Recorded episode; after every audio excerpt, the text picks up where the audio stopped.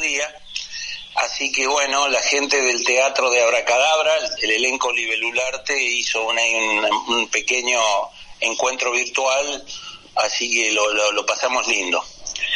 Y Bien. luego, eh, sí, No, no, no, bien, bien, bien, digo. Sí. Bien, y el otro, y el otro hecho que se eh, celebró ese día, que es, es más reciente, desde hace poco, el día del mate. Vea. Exactamente, la, digamos, la yerba mate, ¿Tiene pajaritos ahí? sí, tengo muchos pájaros, tengo muchos pájaros acá. Estoy, estoy adentro, pero tengo las ventanas abiertas para que entre un poco de fresco, ¿vio? Mm. Y Ah. se escuchó, recién vio, se escuchó un... No, se escucha, se escucha. Bueno, le, da- le da Sí, una cosa... me encanta, me encanta a mí. Sí, como el gallo de, de, de, De del negro. Exactamente, bueno. Sí, yo tengo pájaros acá. Este, y, el otro día, bueno, estuve escuchando el programa que grabamos el jueves, el miércoles pasado, el día Sí. que murió el Diego, y, y se escuchaba en algún momento, ¿sabe qué se escuchaba? Se escuchaba un, un caballo de fierro, se escuchaba el tren. Ah, Res- resulta ser que yo estoy a 60 metros de la vía, ah, en, en un lugar que es bastante popular, conocido, mítico, inclusive que es el Depor, el Deportivo Central Córdoba, lugar de bailongo cuartetero. oh, yo he ido ahí. No me diga, no me diga, pero mire. Bueno, la cuestión es que no, no, no me extraña, no me extraña de usted, Heflin, lo, lo ennoblece, lo, lo, lo dignifica aún, ido, aún más eh, del- del- de lo que ya está. ¿Sabe quién me recibió ahí? No me ¿Me diga, a invitó? La Mona Jiménez. ¿Quién? La Mona Jiménez, claro, cuando Sí. filmaron de caravana, ¿no? No, no, no. Yo había hecho algo ahí en la revista El Informe Córdoba sobre la seña. Y, y fuimos, eh, eh, el fotógrafo y un par más. Ahí nos hizo entrar ahí eh, por un ah, por adentro y después nos hizo subir al escenario. Tuvimos ahí una una selección arriba del escenario. Bueno, son, son un personaje sorprendente, Omar. Eh, porque tenés, digamos, bueno, tenés ese don de gente que, que resultás, este, sos entrador, sos entrador, la gente te quiere, este, los famosos te, bueno, los famosos, ¿sabés No. qué, le- ¿sabés qué les pasa a los famosos? No, no tanto, no crea. Pero bueno, digamos, eh, aquí, aquí conversando en, en esta conversación que nosotros hacemos Ah. como si estuviéramos en una mesa de bar o en una terraza de un amigo, con- Sí. tomando, tomando este, algo fresco a la tarde o a la mañana un mate o compartiendo el- la tertulia de, de- de- de la sobremesa de un rico asado, qué sé yo, este, que, so- que solés ser vos, un gran asador, Omar. Así es. Este, Algo asado. Exactamente, pero, pero digamos, conversando así a- al, al aire, o al éter, mejor dicho, Mm. este, a través de Heterogénea, me he ido enterando que has compartido mesa con Liliana Herrero, por ejemplo. Sí, con Liliana, con Horacio González. Exactamente. Y, y con escritores, con escritores argentinos. sí, sí, El otro día hablábamos de Juan Forn, por ejemplo. Sí, sí, sí, sí. Bueno, entonces eh, es como que yo traigo una novedad, algo que a mí me parece novedoso y resulta ser que este vos ya, ya, ah, digamos, es como, ¿qué me van a venir a hablar de amor a mí? Si vos ya los conocés, a los, a los autores que yo leo, vos los conocés personalmente, Omar. Sí, pero nunca eh, utilizando de- de el, el recurso de que yo también soy escritor. Yo ni digo nada. que soy escritor. Y sí, ima- imagínate, no le digo nada. Imagínate, vos no sos un escritor consagrado, pero... Pero bueno, pero vas rumbo a la consagración, Omar, vas rumbo a la Eh, consagración. yo estoy ahí por circunstancias X y bueno. y- y- Bueno, pero además, ¿sabes qué pasa? ¿Qué, qué, qué es lo que sucede con los famosos que a mí me ha pasado en otro nivel, digamos, ¿no? En otro nivel. Qué sé yo, con Cito Lema, por ejemplo. ah, Vicente. Con sí. Vicente. Con Vicente, cuando, digamos... eh, La hemos compartido también largas charlas comiendo y chupando juntos. Bueno, Vicente es un tipo increíble, un Sí, tipo sí. increíble. Eh, a, a ver quién es Vicente, Vicente Cito Lema para nuestra audiencia, porque tal vez no lo conozcan. Es un abogado artista. Fue abogado, en el 72 fue abogado de algunos de los que sobrevivieron a la matanza de Treleu, en agosto del 72, la masacre de Treleu. En esa época... Y uno de los responsables de la revista Crisis, ¿no? Pero claro, pero claro, una figura de nuestra literatura, figura, figura. No, digamos, una literatura que no es reconocida por el, la hegemonía, digamos, la nación se cuida mucho de mencionarlo. No, no, es, desaparecido para, para la nación, Bien, bueno, ser desaparecido para la nación eh en, en, este, en este momento y en todos momentos y en este más aún, eh, lejos de ser, digamos, algo que avergüence, te agrega una cocarda, una sí, sería como...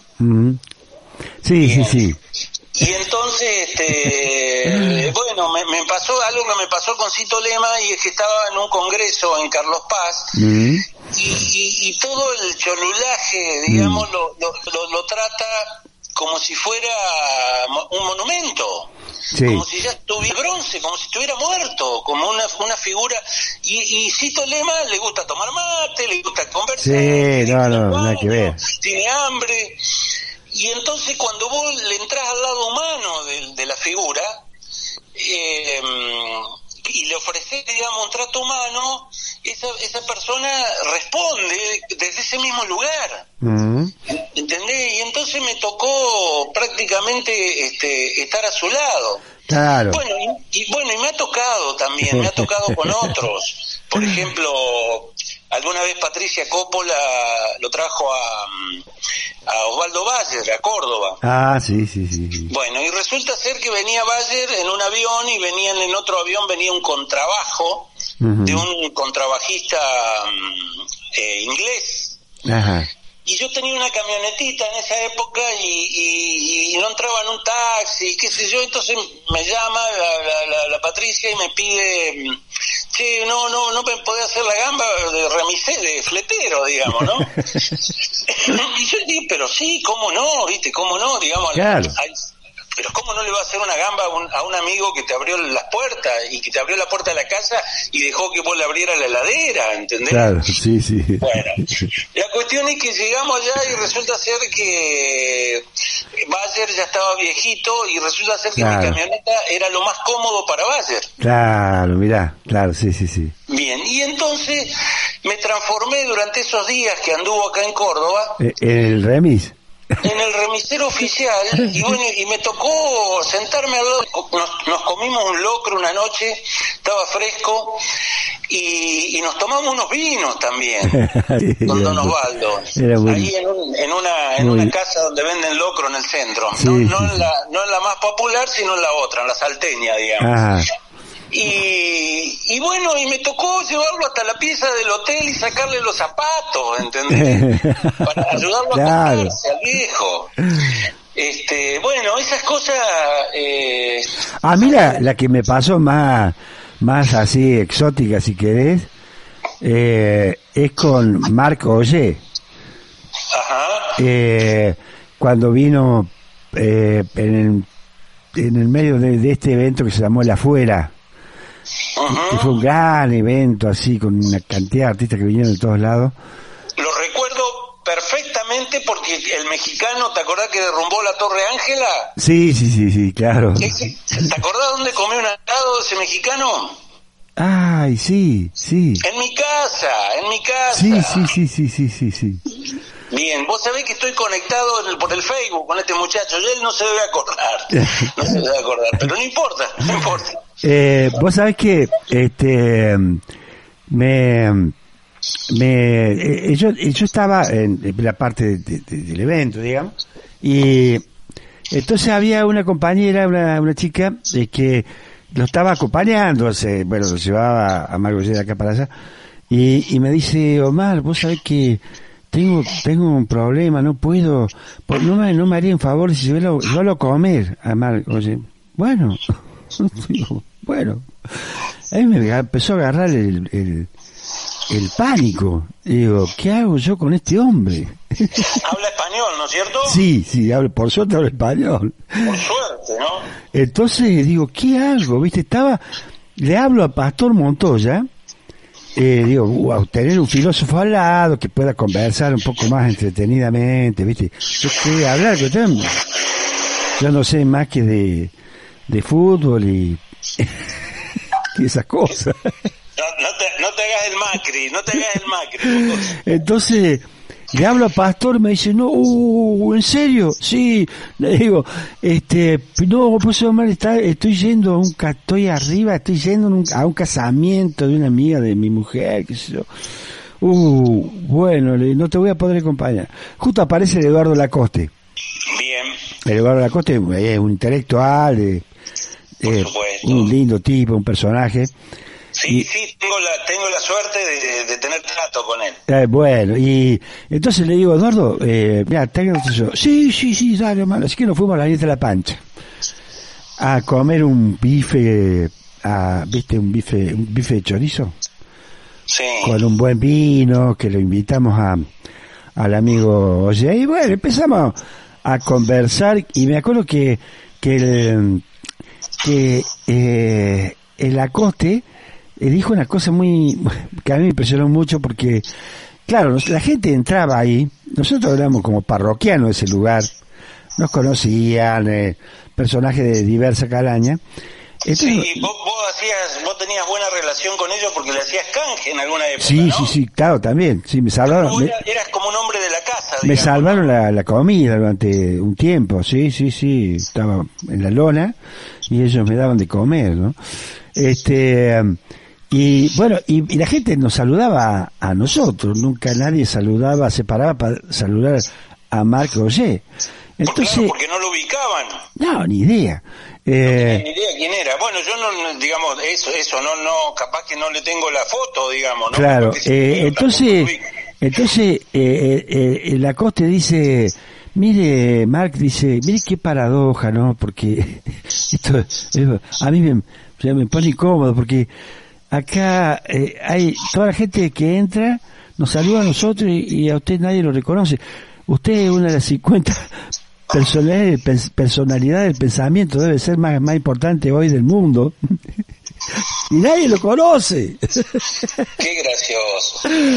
Bueno, Bueno, se reía, hablamos de, de, de, de todo, un tipo súper agradable y, y, y además súper chocho de que no nos pusiéramos a hablar de, de cuestiones, eh, viste, que, que, que hacerlo pensar, viste, o, o que... pero claro. Eh, sí, bueno, una- eso, eso, eso que yo te decía de Cito Lema y que me tocado con otros. Una que el conversación- tipo estaba comiendo, entonces lo que él quería era estar cómodo. Claro, comiendo y hablando gilada, viste, como, como son las... Pero relajado, como entre, entre amigos. Claro, hablando de, de huellas perdidas, por ahí salió un tema interesante, por ahí llevamos a otro tema.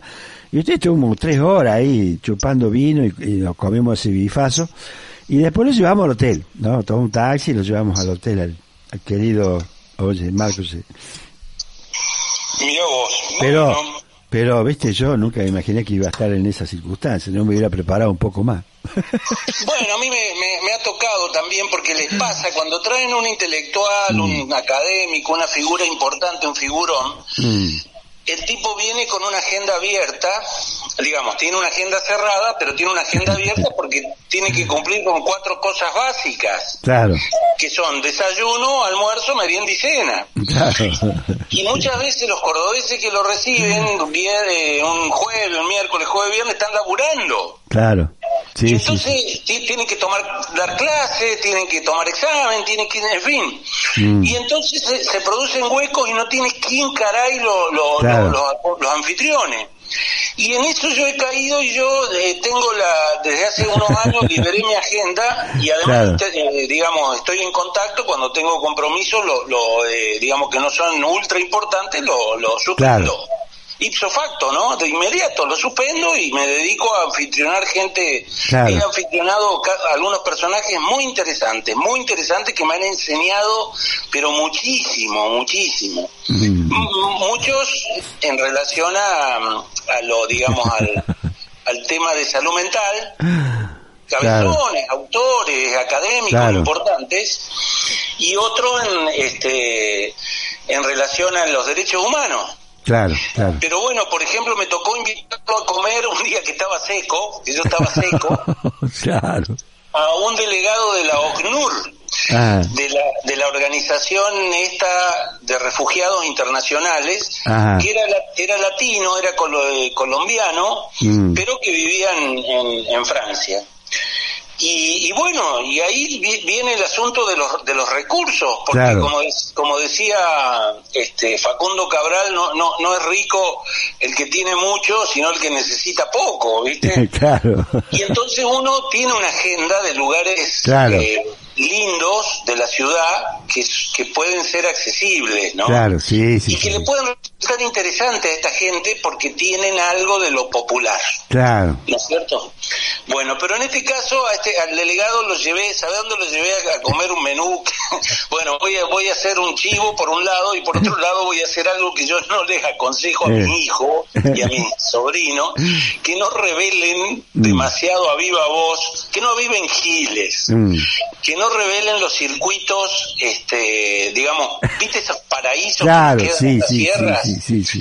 En la sierra tenemos algunos paraísos que son bellísimos y, va un ingenuo, un chico ingenuo, lo descubre porque, porque alguien lo llevó, porque fue en una moto, por lo que fuere, Mm. y lo primero que se le ocurre es sacar fotos, publicarlo en las redes y avisar que encontró un paraíso. Claro, sí, sí. Y se pudrió todo. ¿no? Y se pudrió todo. Y se pudrió todo porque, eh, digamos, en cuanto la gente descubre los lugares que todavía no están explorados, que cada vez nos quedan menos, este, concurre a esos lugares por dos razones. Una porque son bellos, porque son paradisíacos, como decíamos, y otra porque son gratis, porque no te cobran el estacionamiento. Claro. No parece ningún naranjita de ningún municipio a matarte como suelen hacer acá. Claro. Sí, yo también tengo un lugarcito ahí en las No, altas bueno, cumbres. no, no, decí- me lo decí, me lo decí en secreto. No, no, no, sí, sí, sí. Eh, que es muy lindo y, y, y no va nadie. Y la verdad es que, no sé, increíble eh, que todavía permanezca así. Bueno, y después por el otro lado uno como, digamos, tiene el recurso ese del, del seco, Mm, cuando anda circulando por una ciudad ya, ya sabe a dónde se come bien, bueno, Claro. bonito y barato. ¿viste? Que no falla y que no te falla en ningún lugar del mundo, por ejemplo, donde comen los taxistas. claro. Donde come un taxista, un tipo de la calle que anda en la calle, es porque se come bien y barato. ¿sí? sí, sí. Y sí, es así, es así. Bueno, la cuestión es que yo descubrí cuando me tocó alguna vez acompañar a algún este compañero a- a- a- eh, con el tema de los juicios, me tocó descubrir tribunales federales. Ajá. Bien, por suerte me tocó, este, con una, digamos, no me tocó como reo, por suerte. No, que no era ese, Eh, claro, claro, claro. digamos, hay que tratar de evitar este, esos, esos lugares. ¿Tiene un restaurante? Tiene un restaurante, bueno, lo- estamos revelando, estamos revelando Sí. algo que le va a hacer muy bien a la, a la gente del restaurante, este, pero que no se, que no hay que andar revelándolo a la gilada, digamos, Sí, ¿no? sí, es hermoso. Bueno, porque resulta ser que está en el último piso de, de un edificio que tiene, que tiene, este, ¿cuántos, cuántos metros tiene cada Y- piso de un edificio? Tres, tres, cuatro debe metros. tener, Entonces, tiene 14 pisos, 15 pisos. sí. tiene 14, tiene 13 pisos y la terraza. Entonces cada, cada piso tiene 3 metros más o menos de un Sí, edificio. sí, más o menos, póngale. Entonces metele, metele que estamos hablando de un, de un edificio que debe tener como 50 metros de altura. Claro, sí, sí, sí. Entonces La vista de la ciudad es increíble.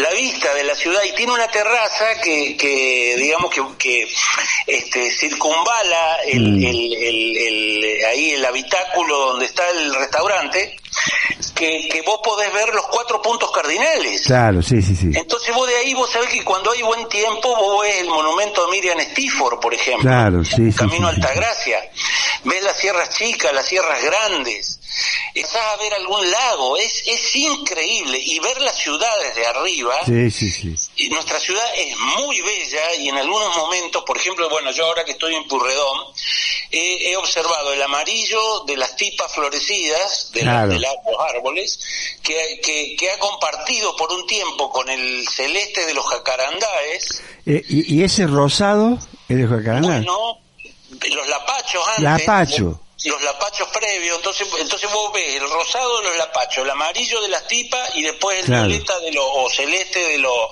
de los jacarandáes Mm. y en algún momento se van mezclando. Claro. ¿viste? Bueno, y cuando un poco de viento o de lluvia, se hace una alfombra sobre donde están estos bosques, Mm. por ejemplo, a los costados de las vías, Sí, sí, sí, sí.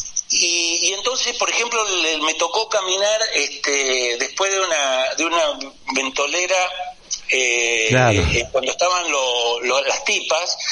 Y, y, y, bueno, me, me, me salió aquella hermosa tonada del otoño en Mendoza, Claro. que acostarse en un sueño amarillo.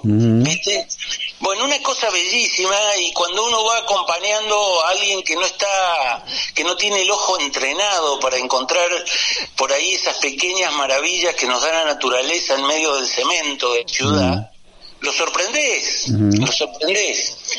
Este, y uno que es un, en realidad uno es un amante del folclore, como, a ver, un negro que, que le gusta escuchar este, una guitarra y tomar vino y, Claro. y- y está feliz. Eh, pero también está la eh, cuando uno tiene que estar en esas circunstancias y haciendo anfitrión y, y por alguna algún hecho no, no dispone del efectivo está eh, lugares donde yo me acuerdo que en ese en ese lugar eh, yo no, no no tenía la plata en ese momento eh, este, tampoco me correspondía pagar a mí, ¿no? Pero bueno, entonces a los dueños los conocía, entonces le digo, che, mañana pasado vengo y le- les traigo la plata. Sí, no te hagas problema, mal, viste, es una boleta, pum, pum, una mierda. Este, y después, bueno, reclamé los, los, los, los emolumentos correspondientes. correspondientes a, a quien, a quien los, seguramente los había recibido para esa función, ¿no? Exactamente, Claro, exactamente. Los, tampoco los hay que viáticos seguir. que se llaman. Sí, Omar, sí, bueno, a mí, me, a mí me pasó, vos sabés que yo lo seguí durante mucho tiempo al Rodi, porque en la época que acá había una, la grieta, mirá la grieta de Córdoba que, Sí. que teníamos, era o tonos o toneles, Claro. tonos y toneles, o el carrillón. El carrillo, claro, sí, Bueno, sí. el, el carrillón estaba Rodi, Rodi es un anfitrión, es un gran anfitrión, Sí, sí. este, y yo tenía cuenta, digamos, ¿no? Claro, hay, Digamos, sí, mucho ten en cuenta. Lo iba siguiendo y tenía cuenta, cuando tenía, si tenía mucho, si tenía le dejaba y, digamos, este, el tipo que es gran anfitrión no se anda fijando en el chiquitaje, ¿no? No, cierto? no, no, claro, sí, Bien, sí. y uno, y uno cuando se siente cómodo, Rodi. Trabalón, ¿cómo? Rodi Trabalón. El rol y trabajo, exactamente. La, la cuestión es que yo lo, lo seguí al, al Rodi y, y, el, y en una época, bueno, uno ha tenido épocas y épocas en la vida. Alguna vez tuve cascoteado y cenaba, este, digamos, cenaba en el, en el, en el Castelar, Ajá, en el Castelar, y después iba de sobremesa al bar del teatro. claro, sí. En un momento de los 80 que era, sí, Bueno, para mí fue muy importante en mi formación cultural, digamos, Claro. porque conocí personajes increíbles de la cultura de Córdoba que me, me- digamos, me aceptaron en sus mesas. claro, Con, sí, sí, sí. con mucho cariño y bueno, y por ahí, este, bueno, me agarraban para el, digamos, eh, parte del humor andaluz, este, del conocimiento andaluz de la, de la existencia, cuando aparece un joven curioso, eh, aprovechan esa curiosidad y, y juegan un poco. Porque, porque la, la vejez, mirá lo que decía el personaje de Lautaro Murúa, no, de, sí, de Lautaro Murúa en El exilio de Gardel viajan con la, con, la Gabriela Toscano, que era una niña, una adolescente, y él, que era un viejo, se toman un tren y se van a Boulogne-sur-Mer, desde París. Claro. Y ella le pregunta, ¿qué, ser, qué no me acuerdo cómo se llamaba el personaje, digámosle Lautaro, digámosle Lautaro, ¿qué es ser viejo, Lautaro? Y sabe que le contesta el, el hombre ese, y ser viejo es no tener más ganas. claro. Bueno, entonces a uno le ha pasado como joven curioso de juntarse con viejos Mm. que de alguna manera... Ahí en el Castelar, eh, yo conocí personalmente, aunque ya la conocía obviamente, pero estuvimos tomando unos vinos con Glauce Baldovín. Claro, Glauce era Claro. habitué del Castelar. Sí. Eh, digamos, era... Es, es de- eh, yo creo que el Castelar, no sé si hay crónicas del Castelar. La verdad que no sé. Escritas, pero la verdad yo yo yo fui eh, de alguna manera este, aceptado en una mesa donde obviamente por otro lado tenía que pagar por lo menos un par de jarras de vino. Ah, por supuesto. Los pingüinos. Al Mario Trota. El Trota. Mm. El Mario Trota, bueno. Eh, yo fui durante unos meses, durante casi un año, este, ladero del, del aparcero, digamos, del Mario. Y el Mario era un personaje, un personaje que en su mesa se sentaban los mejores poetas, los mejores pintores. Este, fue algo fascinante para mí. Y fue, fue increíble porque mm, yo en esa época trabajaba en Oliva y, y, Oliva es una trampa, en el, o sea, en el psiquiátrico, en el Hospital Vidal Aval de Oliva, que es una trampa para osos. O sea, no solo se deglute, se come a los pobres pacientes, ah. el, que entra, el que entra ahí, digamos, de cada dos pacientes, en otra época, ¿no? Las cosas han cambiado, lamentablemente, lamentablemente no, digamos, han cambiado porque el, Estado expulsa y ya, digamos, bueno, eh, es complejo el tema y, no, y no, no, no, da el caso conversarlo ahora, pero el, el asunto es que en esa época, estamos hablando, yo trabajé en Oliva hasta el año 2003, en distintas, eh, con dos etapas, ¿no? Con dos etapas. Pero, eh, y ya no en el 2003 ya, salí de la colonia y me fui al Hospital General del, del pueblo, al Hospitalito Zonal. Y, y el asunto es que te, te, estaba contando que Oliva es, es, una trampa para osos en esa época, de cada dos pacientes que ingresaban a Oliva, uno se quedaba a vivir mm. y a morir, como le pasó a Bonino. Este, y los profesionales les pasa lo mismo, o nos pasaba lo mismo. Y entonces yo anduve, eh, no, no, Oliva, digamos, un saludo a los nobles trabajadores, siempre, siempre, porque en esos lugares, como dice Cito Lema, siempre hay trabajadores que tratan con amor a los pacientes. Bueno, el asunto es que este, yo no sabía qué, eh, digamos, son chupaderos de gente y son chupaderos de deseo. Mm. Digamos, y vos laburás ahí a los meses ya estás este, arrasado en ganas de vivir, ¿entendés? Mm. Y vos salís de una guardia de ahí, tenés que estar 12 horas o, o 24 o 36 hasta que te recuperás el ánimo. ¿Entendés? Bueno, la cuestión es que yo no sabía qué inventar para, para escaparme. Y entonces eh, había en esa época estaban tratando de relanzar o de reconstruir un pabellón para tratar alcohólicos. Y entonces le, le, pregunto al director y me dice sí Cañani este capacitate y te haces te haces cargo de ahí de un sector bueno cómo no este, y me vine al, al Instituto Provincial de Alcoholismo y Drogadicción a hacer una pasantía. Entonces, entonces, bueno, yo trabajaba, por ejemplo, dos días allá en la colonia, hacía la guardia, atendía a los pacientes, qué sé yo, y tres días, los otros tres días de la semana estaba en Córdoba, mm. ¿sí? Haciendo un curso, haciendo un curso, conociendo gente, qué sé yo. Y entonces en ese año que te digo que traté el, el que a Trota y me junté con, con su gente ahí en el Castelar, este eh, había para, hacer ese curso había que hacer una tesina, un informe final, digamos, teórico, ¿no? Y entonces yo estudié el consumo de alcohol en el Castelar. no sabía. Bueno, no, hay muchas cosas que vos no sabés de mí, ¿no? Pero te habrás dado cuenta que soy un sobreviviente, un resiliente, ¿no? En algunas cosas. La cuestión es que había una tesis que decía que cuando una persona se, se tiene... Con, mira, lo contrario de la abstinencia, de la intoxicación no es la abstinencia, mm. sino la conexión y entonces la tesis que yo estaba tratando de, encontrar ejemplos para, digamos, hacer una demostración gráfica, concreta, era eso, de que las personas que estaban solas mm. eh, eh, concurrían, digamos, a, lugares donde se remamaban, digamos, ¿no? Y, bueno, y en, ese momento yo estaba solo, yo mm. estaba solo. Y, y bueno, y concurrí a la mesa de Castelar hasta que me puse de novio, mira vos. Digamos, porque eh, capaz que nos tomábamos la misma cantidad, no creo que haya sido tanta, pero ya en, en nuestro hogar, ¿entendés? Cuando pude hacer un hogarcito, ya me juntaba con la fulana, con la novia, con, la, con el amorcito, y entonces ya nos hacíamos una comidita, y ya nos abríamos un vinito, pero ya no era lo mismo, Claro. porque era amoroso, ¿entendés? Claro, sí, no, era melancólico, bueno. Claro.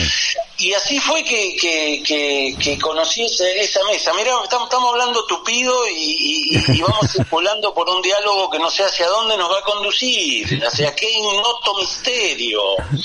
Este, Omarcito, ¿cómo, cómo andamos de, de tiempo en este ya, momento? está, ya estoy terminando el programa casi. Bueno, entonces yo te voy a demostrar ahora para, para tu asombro dos cosas. A ver. O una, bueno, uno no- cuando dicen que uno no tiene que anunciar así dos cosas porque uno se acuerda de una, después se olvida de la otra y queda pagando, ¿no? Como dice Dolina al final del programa, este, eh, eh, creo que la despedida resume todo con una palabra. Buenas noches. Bueno, no, no, antes que me despidas, te voy a sorprender de dónde empezamos. Ah, a ver. Empezamos de, de lo que se celebraba el 30 de noviembre. Ah, bien, El bien. 30 de noviembre, habíamos dicho, era el Día del Teatro Nacional, del Teatro Independiente. Saludos a los amigos teatreros de Córdoba, que no los pude saludar porque públicamente, porque eso de lo, cuando vos lo entras a nombrar públicamente siempre te olvidas de alguno y se te ofende, ¿vio? Sí, sí, sí, sí. Ah, este banda. Y más en el teatro, son... Son, bueno, el narcisismo del artista Claro. exige, digamos, Oh, este que- ya, no, o si no, eh, ah, este es amigo de este, ah. Claro. Eh, eh, viste, eh, porque son peleas que uno desconoce que tienen entre ellos. Claro, exactamente. Uno no conoce el paño y, y- y bueno, y es duro el ambiente eh, artístico a veces. Acá por lo menos en Córdoba, ¿no? En otro lado no es así, en otro lado no es así.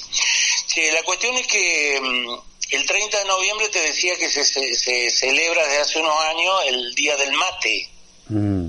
Bueno, ahí estamos refritando un- u- hace unos años Sergio Kogan, que es hoy un, un académico cabezón de, de la Escuela de Cine. Un gran amigo. Sí, bueno, es un compañero, un compañerazo. Eh, hemos, hemos convivido con el Sergio. Ah, sí, han vivido juntos. Pero sí, él cuando yo me separo la primera vez, eh, vivía con el Pacho, otro, otro fotógrafo, y, y me dieron hospedaje eh, en un departamento.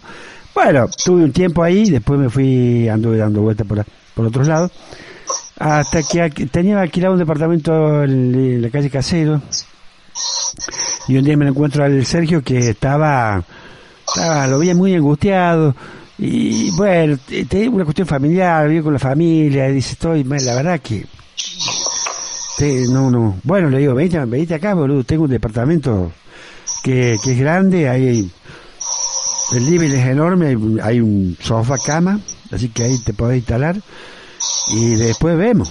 Y después nos fuimos a, a vivir en un departamento, alquilamos un departamento. Alquilaron juntos. Mira, alquilamos bueno, un- dos años. Bueno, mirá, mucho, mucho tiempo. Sí, con- nos conocemos o sea, pelo y señales. Que, que sabés algunas intimidades. Eh, oh, eh. Bueno, el Sergio, así como uno, uno lo ve ya, un hombre hecho y derecho, un catedrático, un, un tipo que Mm. este, hoy por hoy, digamos, eh, forma parte de tribunales importantes, de cine, qué sé yo, alguna vez fue joven. claro. bien, y entonces eh, fue estudiante, estudió Claro. cine y egresó de la carrera de cine. Mm. Y para egresar hizo un documental sobre el mate.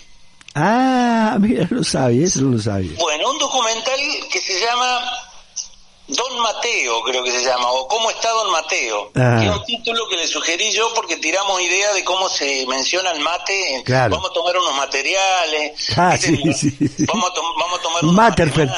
Un Matterfeld.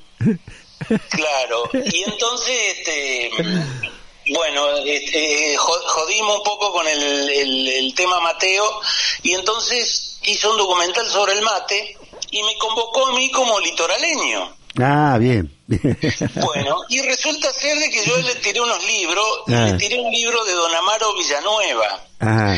Un gualeyo. gualeyo es el originario de Gualeguay. Ah, mira. Y, y son gualeyos Juan L. Ortiz. Claro. Y, Mastronardi. Ah, mira.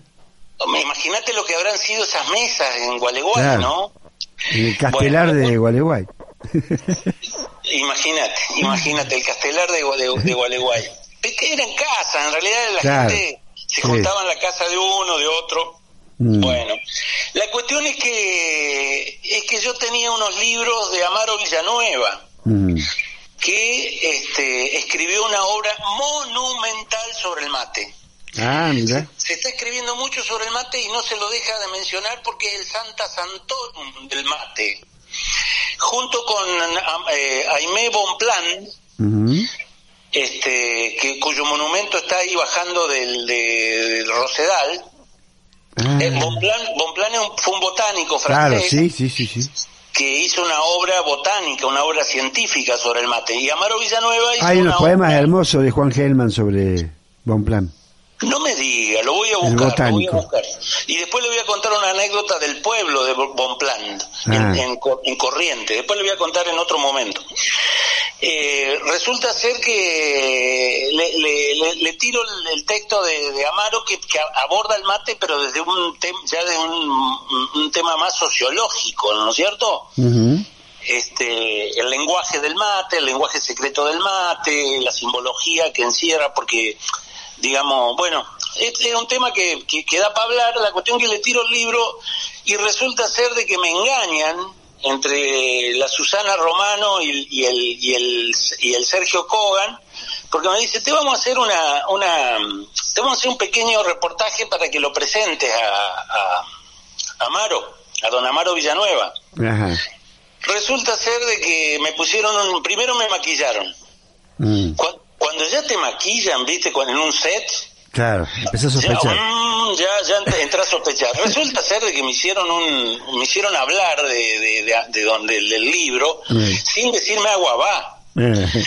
Pero bueno, por suerte lo tenía el libro ahí y, en realidad no lo usé mucho porque bueno, en realidad uno se ha criado tomando mate, se ha, se ha hecho hombre con el mate, hombrecito digamos, y, resulta ser que todo esto viene porque esos libros yo lo me fueron legados, los heredé de María Elena Moreira, mi señora madre, mi finada señora madre, que era conocida de estos ambientes literarios. Ah, ahí va. Y entonces, por ahí cantaba Garay. Por ahí cantaba Garay. El 30 de noviembre me estuve tomando unos mates. Usted sabe que Estoy ahora con la bombilla que heredé de mi señora madre. Uh. Una bombilla hermosa.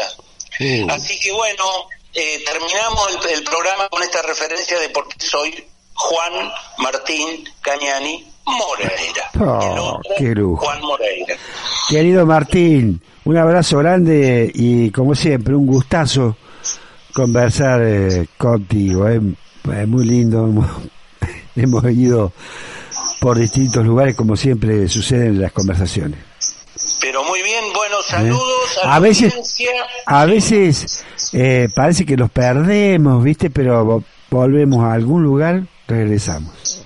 Nos perdemos, pero nos volvemos a encontrar. Este, eh, bueno, saludos a la audiencia de Ciudad mm. Sin Mar, de Radio Heterogénea, y si Zeus quiere, nos encontramos, y Júpiter, nos encontramos el próximo jueves. Ahí está, un abrazo grande. Abrazo. Martín Cañani con nosotros para cerrar este programa de hoy.